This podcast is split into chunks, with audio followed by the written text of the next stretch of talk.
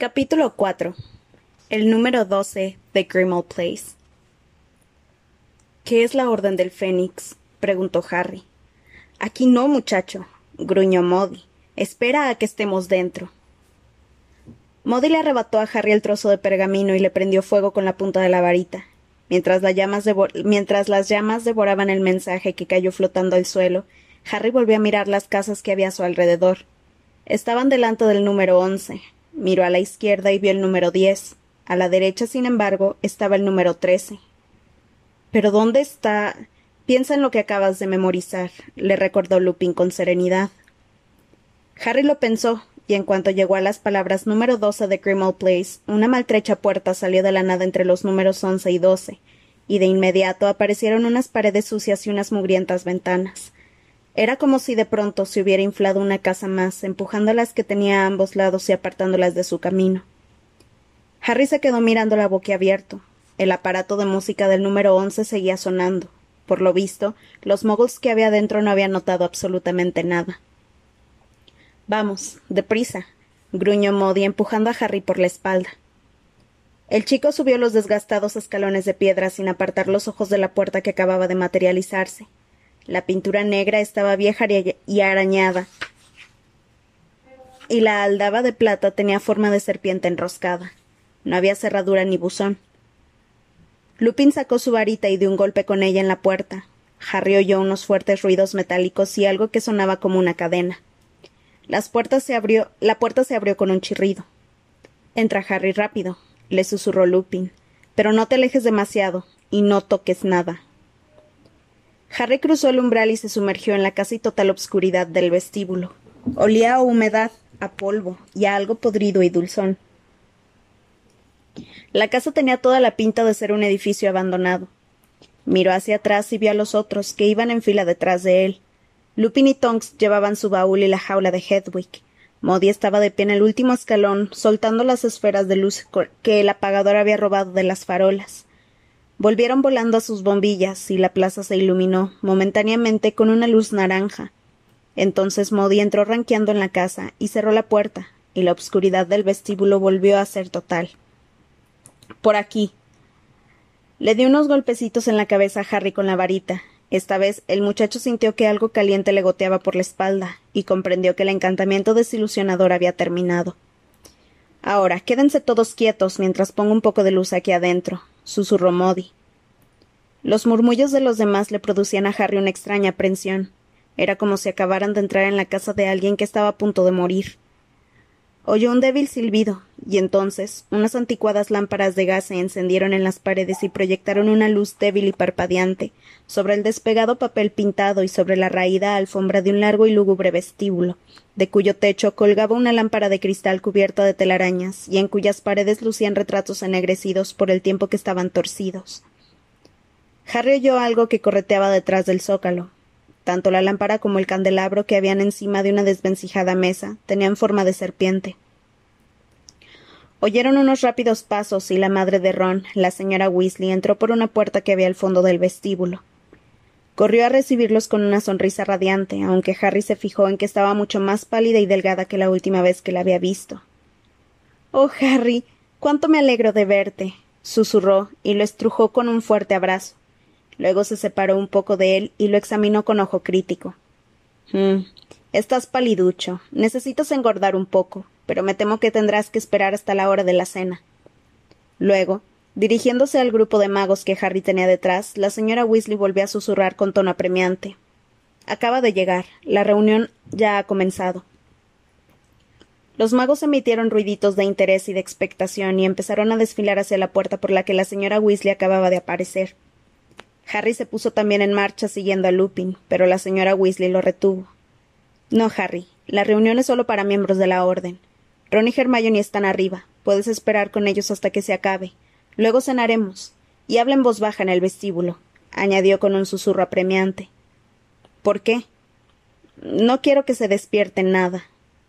¿Qué es lo que? Ya te lo explicaré más tarde, cielo. Ahora debo darme prisa. Tengo que asistir a la reunión pero antes te enseñaré dónde vas a dormir. Se llevó un dedo a los labios y lo precedió de puntillas. Pasaron por delante de un par de largas y apolilladas cortinas, detrás de las cuales Harry supuso que debía de haber otra puerta. Y tras esquivar un gran paragüero que parecía hecho con la pierna cortada de un troll, empezaron a subir la obscura escalera y pasaron junto a una hilera de cabezas reducidas montadas en placas, colgadas en la pared. Harry las miró de cerca y vio que las cabezas eran de elfos domésticos. Todos tenían la misma nariz en forma de hocico. La perplejidad de Harry iba en aumento a cada paso que daba. ¿Qué demonios hacían en una casa que parecía la del más tenebroso de los magos? Señora Weasley, ¿por qué? Ron y Hermione te lo explicarán todo, querido. Lo siento, pero tengo mucha prisa, le susurró la señora Weasley sin prestarle mucha atención. Mira, dijo cuando llegaron al segundo rellano. Tu puerta es la de la derecha. Ya te avisaré cuando termine la reunión y dicho eso bajó apresuradamente la escalera. Harry cruzó el lúgubre rellano, giró el pomo de la puerta que tenía forma de cabeza de serpiente y abrió la puerta. Vislumbró una habitación sombría con el techo alto y dos camas gemelas. Entonces oyó un fuerte parloteo seguido de un chillido aún más fuerte, y su visión quedó por completo obscurecida por una melena muy tupida. Hermione se había abalanzado sobre él para darle un abrazo que casi lo derribó, mientras que la pequeña lechuza de Ron Pitwickham volaba describiendo círculos muy agitada por encima de sus cabezas. Harry. Ron. Ha venido Harry. No te hemos oído llegar. ¿Cómo estás? ¿Estás bien? ¿Estás enfadado con nosotros? Seguro que sí, ¿verdad? Mira, ya sé que en nuestras cartas no te contábamos nada, pero es que no podíamos. Dumbledore nos hizo jurar que no te diríamos nada. Tengo tantas cosas que contarte.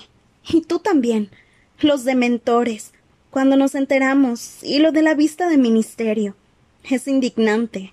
He estado buscando información y no pueden expulsarte, Harry. No pueden hacerlo. Lo estipula el decreto para la moderada limitación de la brujería en menores de edad en situaciones de amenaza para la vida. Déjalo respirar, Hermione, dijo Ron sonriendo al mismo tiempo que cerraba la puerta detrás de Harry. Había crecido varios centímetros durante el mes que habían pasado separados, y ahora parecía más larguirucho y desgarbado que nunca, aunque la larga nariz, el reluciente cabello pelirrojo y las pecas no habían cambiado. Hermione, todavía radiante, soltó a Harry, y antes de que pudiera, pudiera, decir nada más, se oyó un suave zumbido y una cosa blanca salió volando de lo alto de un obscuro armario y se posó con suavidad en el hombro de Harry. Hedwig, la lechuza, blanca como la nieve, hizo un ruidito seco con el pico y le dio unos cariñosos golpecitos con él en la oreja mientras Harry le acariciaba las plumas. Estaba muy enfadada, explicó Ron. Casi nos mató a picotazos cuando nos trajo tus últimas cartas. Mira esto. Le enseñó a Harry el dedo índice de la mano derecha, donde tenía un corte ya casi curado pero profundo. Ay, vaya, exclamó Harry. Lo siento, fue mi culpa, pero quería respuestas. Y nosotros queríamos dártelas, Harry, replicó Ron. Hermione estaba volviéndose loca. No paraba de decir que harías alguna tontería si seguías aislado y solo sin noticias. Pero Dumbledore nos hizo jurar que no me contarían nada, acabó Harry. Sí, Hermione ya me lo dijo. Una cosa fría que salía del fondo de su estómago apagó el cálido sentimiento, el cálido sentimiento que había aprendido en su interior al ver a sus dos mejores amigos. De pronto, pese a que llevaba un mes deseando verlos, sintió que habría preferido que Ron y Hermione lo dejaran en paz. Se produjo un tenso silencio durante el cual Harry siguió acariciando a Hedwig mecánicamente sin mirar a los otros. Por lo visto, Dumbledore creía que eso era lo mejor, aclaró Hermione con ansiedad. Ya, dijo Harry. Se fijó en que las manos de Hermione también tenían las marcas del pico de Hedwig, pero no lo lamentó. Creo que pensaba que donde estabas más seguro era con los muggles, empezó a decir Ron.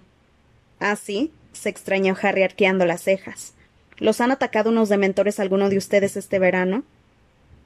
Pues no, pero por eso ordenó que fueras vigilado todo el tiempo por miembros de la Orden del Fénix.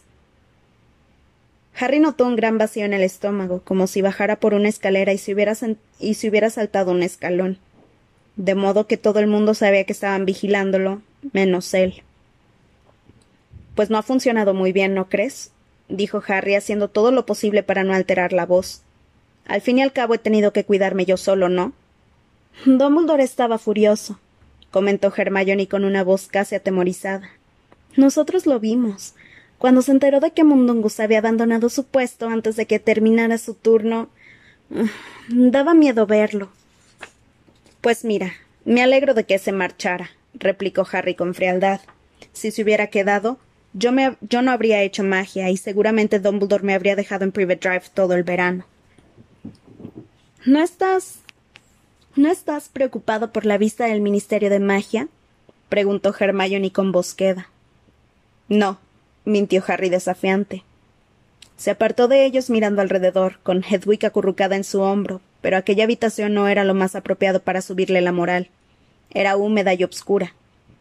Un lienzo en blanco con un marco decorado era lo único que alegraba la desnudez de las desconchadas paredes, y cuando Harry pasó por delante de él le pareció oír a alguien que escondido reía por lo bajo. ¿Y se puede saber por qué Dumbledore tenía tanto interés en mantenerme escondido? preguntó Harry, que seguía intentando controlar su voz y adoptar un tono despreocupado. ¿Se molestaron en preguntárselo por casualidad? Levantó la cabeza justo a tiempo para ver cómo sus amigos intercambiaban una mirada que significaba que estaba comportándose como ellos habían imaginado. Eso no ayudó a mejorar su estado de ánimo. Le dijimos a Don Buldor que queríamos contarte lo que estaba pasando, contestó Ron. Se lo dijimos, Harry, pero ahora Don Buldor está muy ocupado. Solo lo hemos visto dos veces desde que vinimos aquí, y no tenía mucho tiempo para nosotros. Nos hizo jurar que no te contaríamos nada importante cuando te escribiéramos. Dijo que las lechuzas podían ser interceptadas. De todos modos habría podido mantenerme informado si se lo hubiera propuesto, replicó Harry de manera cortante. No irás a decirme que no conoce formas de enviar mensajes sin lechuzas, ¿verdad? Hermione miró a Ron y dijo Yo también lo pensé, pero él no quería que supieras nada. Quizá piense que no se puede confiar en mí, dijo Harry observando con atención sus expresiones. No seas idiota, contestó Ron, que parecía muy desconcertado. O que no sé cuidar de mí mismo. Claro que no piensa nada de eso, exclamó Hermione agitada. Entonces, ¿por qué tenía que quedarme en casa de los Dursley mientras ustedes dos participaban en todo lo que estaba pasando aquí? preguntó Harry. Las palabras salieron atropelladamente de su boca, y a medida que las pronunciaba, el volumen de su voz iba aumentando. ¿Por qué ustedes dos están al corriente de lo que está ocurriendo? Eso no es cierto, lo interrumpió Ron. Mamá no nos deja acercarnos a las reuniones. Dice que somos demasiado pequeños. Pero sin poder contenerse más, Harry se puso a gritar. No han estado en las reuniones. Qué bien. Pero han estado aquí, ¿verdad? Han estado juntos.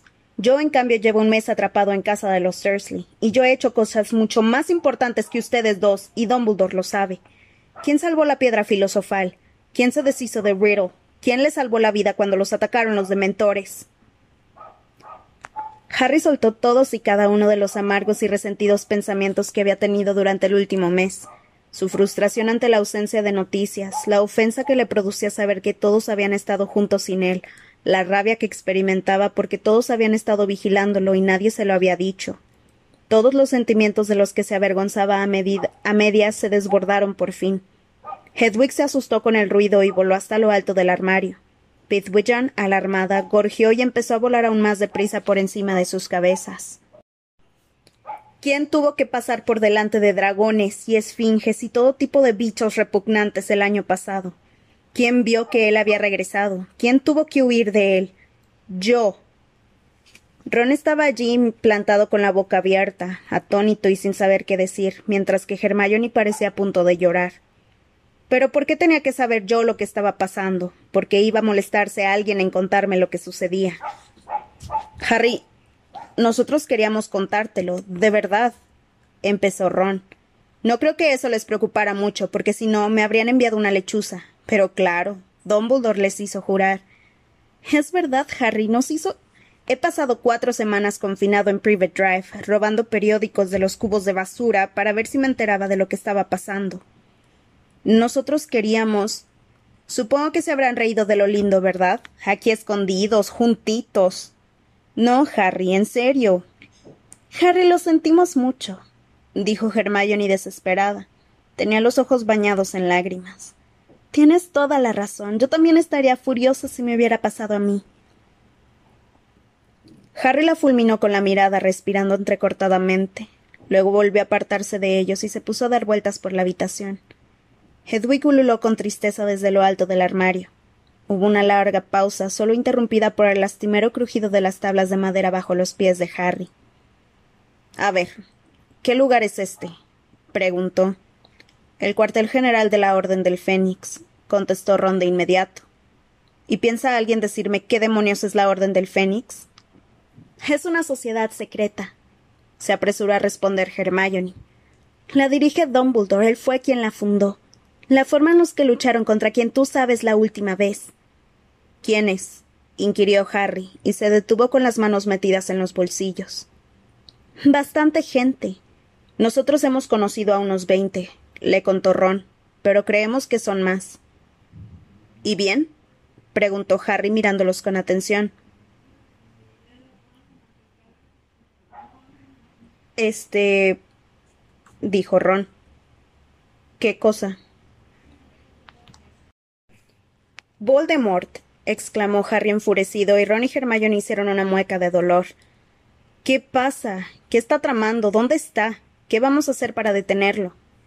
Ya te lo hemos dicho. La Orden no nos deja participar en sus reuniones, comentó Hermione nerviosa. Así que no tenemos muchos detalles, pero sí una idea general. Se apresuró a añadir al fijarse en la expresión de los ojos de Harry.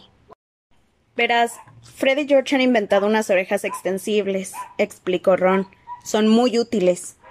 Orejas extensibles, sí, pero últimamente hemos tenido que dejar de usarlas porque mamá nos descubrió y se puso hecha una fiera. Fred y George tuvieron que esconderlas todas para que mamá no las tirara a la basura. Pero las usamos bastante antes de que mamá se diera cuenta de lo que estábamos haciendo. Ahora sabemos que algunos miembros de la Orden están siguiendo a unos conocidos mortífagos, están vigilándolos. Otros se dedican a reclutar a más gente para la Orden, intervino Hermione. Y otros montan guardia no sé dónde, concluyó Ron. Siempre están hablando de las guardias. No será que me vigilan a mí, ¿verdad? dijo Harry con sarcasmo. Ah, claro, aseguró Ron como si acabara de comprenderlo. Harry soltó un bufido, se puso a pasear de nuevo por la habitación mirando a cualquier sitio menos a Ron y a Hermione. Entonces, ¿qué han estado haciendo ustedes dos si no los dejaban entrar en las reuniones? preguntó. Decían que estaban muy ocupados. Y lo estábamos, contestó Hermione con rapidez. Hemos descontaminado esta casa, llevaba muchos años vacía y se ha criado de todo. Hemos conseguido limpiar a fondo la cocina, casi todos los dormitorios, y creo que mañana nos toca el. ¿El salón? Con dos fuertes estampidos, Fred y George, los hermanos gemelos de Ron, se habían materializado de la nada en medio de la habitación. Pidwig gorgió más alterada que las otras veces y echó a volar para reunirse con Hedwig en lo alto del armario. Paren de hacer eso, ordenó Hermione a los gemelos, que tenían el mismo cabello pelirrojo que Ron, aunque más tupido y ligeramente más corto. Hola, Harry, los saludó George con una radiante sonrisa. Nos pareció oír tu dulce voz. No reprimas tu rabia, Harry, suéltalo todo, le aconsejó Fred también sonriente. Quizá haya una o dos personas a ochenta kilómetros de aquí que no te han escuchado. Veo que han aprobado los exámenes de aparición, comentó Harry malhumorado. Con muy buenas calificaciones, confirmó Fred, que tenía en la mano una cosa que parecía un trozo de cuerda muy largo de color carne. Habrían tardado unos treinta segundos más si hubieran bajado por la escalera, dijo Ron. El tiempo son galeones, hermanito, repuso Fred. Bueno, Harry, estás dificultando la recepción. Estas son las orejas extensibles. añadió ante la expresión de desconcierto de Harry, y le mostró la cuerda que tenía en la mano y que, según vio Harry, empezó a arrastrarse hasta el rellano. Estamos intentando oír lo que pasa abajo. Tengan mucho cuidado, les recomendó Ron mirando la oreja. Si mamá vuelve a encontrar una de esas. Vale la pena correr el riesgo. La reunión de hoy es importante, dijo Fred. Entonces se abrió la puerta y por ella entró una larga cabellera pelirroja. Hola, Harry. Saludó alegremente la hermana pequeña de Ron, Ginny. Me pareció oír tu voz. Miró a Fred y a George y añadió No van a conseguir nada con las orejas extensibles. Mamá le ha hecho un encantamiento de impasibilidad a la puerta de la cocina. ¿Cómo lo sabes? preguntó George alicaído. Tonks me ha explicado cómo descubrirlo, le contó Ginny. Solo tienes que lanzar algo contra la puerta, y si no logra hacer contacto quiere decir que la han impasibilizado. He estado lanzándole bombas fétidas desde lo alto de la escalera, pero salían despedidas antes de tocarla, de modo que no hay forma de que las orejas extensibles puedan pasar por debajo. Fred exhaló un hondo suspiro. Ah, qué lástima. Estaba deseando averiguar qué ha estado haciendo Snape. Snape, dijo Harry. ¿Está aquí? Sí, contestó George, que cerró la puerta con cuidado y se sentó en una de las camas. Fred y Ginny lo siguieron. Ha venido a dar parte, es confidencial. Es un imbécil, exclamó Fred sin darse cuenta. Ahora está en nuestro bando, le recordó Hermione en tono reprobatorio. Eso no significa que no sea un imbécil. Basta con ver cómo nos mira, opinó Ron soltando un bufido. A Bill tampoco le cae bien, intervino Ginny como si eso zanjara el asunto. Harry todavía no estaba seguro de que se le hubiera pasado el enfado, pero su sed de información estaba venciendo el impulso de seguir gritando. Se dejó caer en una cama enfrente de los demás. ¿Bill también está aquí? preguntó. ¿No estaba trabajando en Egipto? Solicitó un trabajo de oficinista para poder volver a casa y colaborar con la orden, aclaró Fred. Dice que echa de menos las tumbas, pero. esbozó una sonrisita de suficiencia. Eso tiene sus compensaciones. ¿Qué quieres decir? ¿Te acuerdas de Flor de la Cour? dijo George. Ha aceptado un empleo en Gringos para perfeccionar su inglés. Y Bill le ha dado un montón de clases particulares, añadió Fred con tono burlón. Charlie también ha entrado en la orden, prosiguió George, pero todavía está en Rumania. Dumbledore quiere que entren en la orden todos los magos extranjeros que sea posible, y Charlie intenta incorporarlos en sus días libres. ¿Eso no podría hacerlo Percy? Preguntó Harry. La última noticia que tenía del tercero de los hermanos Weasley era que trabajaba en el Departamento de Cooperación Mágica Internacional del Ministerio de Magia. Al oír las palabras de Harry, los Weasley y Hermione intercambiaron miradas cómplices y llenas de misterio. Pase lo que pase, no menciones a Percy delante de mis padres, advirtió Ron a Harry con voz tensa. ¿Por qué no? Porque cada vez que alguien nombra a Percy, papá rompe lo que tenga en las manos y mamá se pone a llorar contestó Fred.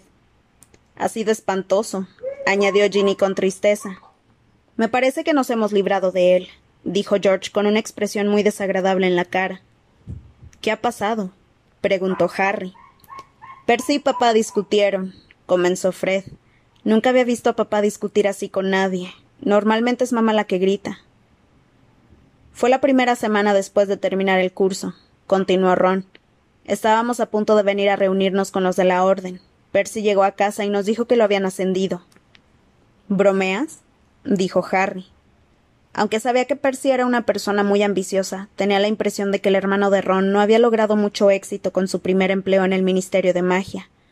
Percy había cometido el grave descuido de no darse cuenta de que su jefe estaba en manos de Lord Voldemort, pese a que en el Ministerio nadie lo habría creído, pues todos pensaban que el señor Crouch se había vuelto loco. Sí, a todos nos sorprendió, afirmó George, porque Percy se metió en un buen lío por lo de Crouch y hubo una investigación y todo. Dijeron que Percy debería haberse dado cuenta de que Crouch estaba chiflado y que habría tenido que informar a algún superior. Pero ya conoces a Percy. Crouch lo había dejado al mando y él no iba a protestar. Entonces, ¿cómo es que lo ascendieron? Eso fue exactamente lo que nos preguntamos nosotros respondió Ron, que parecía encantado de poder mantener una conversación normal ya que Harry había dejado de gritar. Llegó a casa muy satisfecho de sí mismo, más satisfecho incluso de lo normal, no sé si podrás imaginártelo, y le dijo a papá que le habían ofrecido un cargo en la oficina del propio Fudge, un cargo muy importante para tratarse de alguien que solo hace un año que había salido de Hogwarts, asistente junior del ministro. Creo que esperaba que papá se quedara muy impresionado. Pero papá no se quedó nada impresionado comentó Fred con gravedad. ¿Por qué no? preguntó Harry. Verás, por lo visto Fudge se pasea hecho una furia por el ministerio vigilando que nadie tenga ningún contacto con Dumbledore, explicó George. Es que últimamente Dumbledore no está muy bien visto en el ministerio, agregó Fred. Todos creen que solo causa problemas al decir que quien tú sabes ha regresado. Papá dice que Fudge ha dejado muy claro que todo el que tenga algo que ver con Dumbledore ya puede ir vaciando su escritorio dijo George. El problema es que Fudge sospecha de papá, pues sabe que se lleva bien con Dumbledore y siempre ha creído que papá es un poco raro por su obsesión con los muggles. Pero, ¿eso qué tiene que ver con Percy? Preguntó Harry confundido. A eso quería llegar. Papá cree que Fudge solo quiere tener a Percy en su oficina porque pretende utilizarlo para espiar a nuestra familia y a Dumbledore. Harry emitió un débil silbido. Me imagino que eso a Percy le encantó. Ron soltó una risa un tanto sarcástica. Se puso hecho una fiera. Dijo. Bueno, dijo un montón de cosas terribles. Dijo que había tenido que luchar contra la mala reputación de papá desde que entró a trabajar en el ministerio, y que papá no tiene ambición, y que por eso siempre hemos sido. Bueno, ya sabes, que por eso nunca hemos tenido mucho dinero. ¿Qué? se extrañó Harry incrédulo mientras Ginny hacía un ruido de gato enojado. Ya, ya, musitó Ron con un hilo de voz. Y eso no es todo. Dijo que papá era un idiota por relacionarse con Dumbledore, que Dumbledore iba a tener graves problemas y que papá se iba a hundir con él, y que él, Percy, sabía dónde estaba su lealtad, con el ministerio, y que si papá y mamá iban a convertirse en traidores al ministerio, él pensaba asegurarse de que todo el mundo supiera que ya no pertenecía a nuestra familia. Hizo su equipaje aquella misma noche y se marchó. Ahora vive aquí, en Londres. Harry maldijo por lo bajo. Percy siempre había sido el que menos le gustaba de todos los hermanos de Ron, pero jamás habría imaginado que pudiera decirle semejantes cosas al señor Weasley. Mamá lo ha pasado muy mal, prosiguió Ron descorazonado. Ya te imaginas, llorando y eso. Vino a Londres para intentar hablar con Percy, pero él le cerró la puerta en las narices. No sé qué hace Percy cuando se encuentra papá en el trabajo. Supongo que, que ignorarlo. Pero Percy tiene que saber que Voldemort ha regresado, opinó Harry. No es idiota. Tiene que saber que sus padres no se expondrían a perderlo todo si no tuvieran pruebas. Sí, bueno, tu nombre también salió en la discusión, siguió explicando Ron y le lanzó a Harry una mirada furtiva. Percy dijo que la única prueba que tenían era tu palabra. Y no sé, no creía que eso fuera suficiente. Percy se toma muy en serio todo lo que dice el profeta, añadió Hermione con aspereza, y los demás asintieron. ¿De qué estás hablando? Quiso saber Harry mirando alrededor. Todos lo observaban con recelo. ¿No. ¿No recibías el profeta? preguntó Hermione nerviosa. Sí, claro, respondió Harry. ¿Lo has leído bien? insistió ella aún más nerviosa. No de cabo a rabo, confesó Harry poniéndose a la defensiva. Si tenían que informar de algo relacionado con Voldemort, lo harían en la primera plana, ¿no? Los otros hicieron una mueca de dolor al oír aquel nombre. Hermione prosiguió. Bueno, tendrás que haberlo leído de cabo a rabo para descubrirlo, pero. Bueno, el caso es que te mencionan un par de veces por semana. Pero yo lo habría visto. Si solo leías la primera plana, no, repuso Hermione moviendo negativamente la cabeza. No estoy hablando de grandes artículos, solo te incluían de pasada, como si fueras un personaje de chiste. ¿Qué demonios? Es muy desagradable, la verdad, prosiguió Hermione con una voz que denotaba una calma forzada. Están siguiendo los pasos de Rita. Pero ella ya no escribe para el periódico, ¿verdad? Oh, no, Rita ha cumplido su promesa. Porque no tiene alternativa, claro, añadió Hermione con satisfacción. Pero ella sentó las bases de lo que ellos intentan hacer ahora. ¿Y se puede saber qué intentan hacer? preguntó Harry impaciente. Bueno, ya sabes que en sus artículos decía que te habías derrumbado por completo y que ibas por ahí diciendo que te dolía la cicatriz y todo eso, ¿no? Sí, dijo Harry, que recordaba a la perfección las historias que Rita Skeeter había contado de él. Pues ahora te describen como un pobre iluso que solo quiere llamar la atención y que se cree un gran héroe trágico o algo así. explicó Hermione muy deprisa, como si de esa forma sus palabras fueran a dolerle menos a su amigo. No paran de incluir comentarios insidiosos sobre ti. Si aparece alguna historia exagerada o rocambolesca, dicen algo como una historia digna de Harry Potter. Y si alguien sufre un accidente divertido, escriben Esperemos que no le quede una cicatriz en la frente, o luego tendremos que idolatrarlo como a Harry Potter. Yo no quiero que me idolatren, saltó Harry acalorado. Ya lo sé, lo interrumpió Hermione asustada. Ya lo sé, Harry, pero no ves lo que están haciendo. Quieren minar tu credibilidad. Apuesto cualquier cosa a que Fudge está detrás de todo esto. Quieren hacer creer a los magos de a pie que no eres más que un niño estúpido, un poco ridículo, que va por ahí contando cuentos chinos porque le gusta ser famoso y quiere que se hable de él. Yo nunca he buscado esto, Yo no quería. Voldemort mató a mis padres, farfulló Harry. Me hice famoso porque él mató a mi familia y porque no consiguió matarme a mí. ¿Quién va a querer ser famoso por algo así? ¿No se dan cuenta de que preferiría no haber. Ya lo sabemos, Harry, dijo Ginny de todo corazón. Y como es lógico, no han mencionado ni una sola palabra del ataque de los dementores, añadió Hermione. Alguien se los prohibió. Y eso sí habría sido una historia sonada. Dementores sueltos. Ni siquiera han informado de que violaste el Estatuto Internacional del Secreto. Creíamos que lo harían porque eso encaja perfectamente con esa imagen de ti, de fanfarrón estúpido. Creemos que están aguardando el momento de tu expulsión. Entonces se van a poner las botas. Si te expulsan, claro, especificó. Pero no deberían echarte. Si se atienen a sus propias normas, no pueden hacerlo, no tienen argumentos. Había vuelto a salir el tema de la vista, y Harry no quería pensar en eso. Intentó hablar de otra cosa, pero no hizo falta que, que buscara nuevos temas de conversación, porque en ese instante se oyeron pasos que subían por la escalera. Fred le dio un fuerte tirón a la oreja extensible. Se oyó otro estampido y él y George se desaparecieron. Pasados unos segundos, la señora Weasley entró por la puerta del dormitorio. La reunión ha terminado, ya pueden bajar a cenar. Todos se mueren de ganas de verte, Harry. Por cierto, ¿quién ha dejado esas bombas fétidas frente a la puerta de la cocina? Respondió Ginny descaradamente. Le encanta jugar con ellas. Ah, dijo la señora Weasley. Creía que quizá hubiera sido Creature. Siempre está haciendo cosas raras. Bueno, no olviden bajar la voz cuando pasen por el vestíbulo. Ginny, tienes las manos sucias. ¿Qué has estado haciendo? Ve y lávatelas antes de cenar, por favor. Ginny sonrió a los otros y salió con su madre de la habitación, dejando solos a Harry, Ron y Hermione. Ron y Hermione se quedaron mirando a Harry con aprensión, como si temieran que empezara a gritar de nuevo ahora que se habían ido los demás. Al verlos tan nerviosos, Harry se sintió un poco avergonzado. Miren, masculló, pero ronegó con la cabeza y Hermione dijo en voz baja. Ya sabíamos que te enfadarías, Harry. No te culpamos de nada, de verdad. Pero tienes que entenderlo. Nosotros intentamos persuadir a Dumbledore. Sí, ya lo sé, dijo Harry de manera cortante. Buscó un tema de conversación que no estuviera relacionada con el director del colegio, porque cada vez que pensaba en Dumbledore le hervía la sangre. ¿Quién es Creature? preguntó. El elfo doméstico que vive aquí, contestó Ron. Un auténtico chiflado. Hermione miró a Ron frunciendo el entrecejo. No es ningún chiflado, Ron. Su única ambición es que le corten la cabeza y la coloquen en una placa como hicieron con su madre, repuso Ron con enojo. ¿Te parece eso normal, Hermione?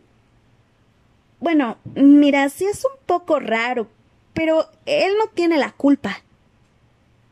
Ron miró al techo y luego a Harry. Hermione todavía está relacionada con el pedo. Que no se llama así, protestó Hermione con indignación. Es la P-E-D-D-O, Plataforma Élfica de Defensa de los Derechos Obreros. Y no soy solo yo. Dumbledore también dice que hemos de ser amables con Creature. Sí, sí, admitió Ron. Vamos, estoy muerto de hambre. Salió seguido de sus amigos y fueron hasta el rellano pero antes de que empezaran a bajar la escalera. Un momento, dijo Ron por lo bajo y extendió un brazo para impedir que Harry y Hermione siguieran caminando. Todavía están en el vestíbulo. Quizá oigamos algo. Se asomaron con cautela por encima del pasamanos. El lúgubre vestíbulo que había debajo estaba abarrotado de magos y de brujas, entre ellos la guardia de Harry. Susurraban con emoción. En el centro del grupo, Harry vio la obscura y grasienta cabeza y la prominente nariz del profesor de Hogwarts que menos le gustaba el profesor Snape. Harry se inclinó un poco más sobre el pasamanos. Le interesaba mucho saber qué hacía Snape en la Orden del Fénix. En ese instante un delgado trozo de cuerda de color carne descendió ante los ojos de Harry. Miró hacia arriba y vio a Fred y a George en el rellano superior bajando con cuidado la oreja extensible hacia el obscuro grupo de gente que había abajo. Pero al cabo de un momento todos empezaron a desfilar hacia la puerta de la calle y se perdieron de vista. Maldita sea oyó Harry susurrar a Fred mientras recogía de nuevo la oreja extensible. Oyeron también cómo se abría la puerta de la calle y luego cómo se cerraba. Snape nunca come aquí, le dijo Ron a Harry en voz baja. Por suerte. Vamos. Y no olvides hablar en voz baja en el vestíbulo, Harry, le susurró Hermione. Cuando pasaban por delante de la hilera de cabezas de elfos domésticos colgadas en la pared, vieron a Lupin, a la señora Weasley y a Tonks junto a la puerta de la calle, cerrando mediante, maja, mediante magia los numerosos cerrojos y cerraduras en cuanto los restantes magos hubieron salido. Comeremos en la cocina, susurró la señora Weasley al reunirse con ellos al pie de la escalera. Harry querido, si quieres cruzar el vestíbulo de puntillas, es esa puerta de ahí. Tonks gritó la señora Weasley exasperada al escuchar un golpe sordo hacer eco en el piso, y se dio la vuelta para mirar a la bruja. Lo siento, gimoteó Tonks, que estaba tumbada en el suelo. Es ese ridículo paragüero. Es la segunda vez que me tropiezo. Pero sus últimas palabras quedaron sofocadas por un espantoso, ensordecedor y espeluznante alarido. Las apolilladas cortinas de terciopelo en que Harry se había fijado al llegar a la casa se habían separado, pero no había ninguna puerta detrás de ellas. Durante una fracción de segundo Harry creyó que estaba mirando por una ventana, una ventana detrás de la cual una anciana con una gorra negra gritaba sin parar, como si estuvieran torturándola. Pero entonces cayó en la cuenta de que no era más que un retrato de tamaño natural, aunque el más realista y desagradable que había visto en su vida. La anciana echaba espuma por la boca, sus ojos giraban descontrolados y tenía la amarillenta piel de la cara tensa y tirante. Los otros retratos que había en el vestíbulo detrás de ellos despertaron y empezaron a chillar también, hasta tal punto que Harry cerró con fuerza los ojos y se tapó las orejas con las manos para protegerse del ruido. Lupin y la señora Weasley fueron corriendo hacia el retrato e intentaron cerrar las cortinas y tapar a la anciana, pero no podían con ellas, y la anciana cada vez gritaba más fuerte y movía sus manos como garras. Parecía que intentaba arañarles las caras. Cerdos, canallas, subproductos de la inmundicia y de la cochambre, mestizos, mutantes, monstruos, fuera de mi casa. ¿Cómo se atreven a contaminar la casa de mis padres? Tom seguía disculpándose por su torpeza mientras levantaba la enorme y pesada pierna de troll del suelo. La señora Weasley desistió de su intento de cerrar las cortinas y echó a correr por el vestíbulo, haciéndoles hechizos aturdidores a los otros retratos con su varita, y un hombre de largo cabello negro salió disparado por una puerta que Harry tenía enfrente. Cállate, vieja arpía. Cállate. bramó, y agarró la cortina que la señora Weasley acababa de soltar. La anciana palideció de golpe. Tú rugió, mirando con los ojos como platos a aquel hombre. Traidor, engendro, vergüenza de mi estirpe.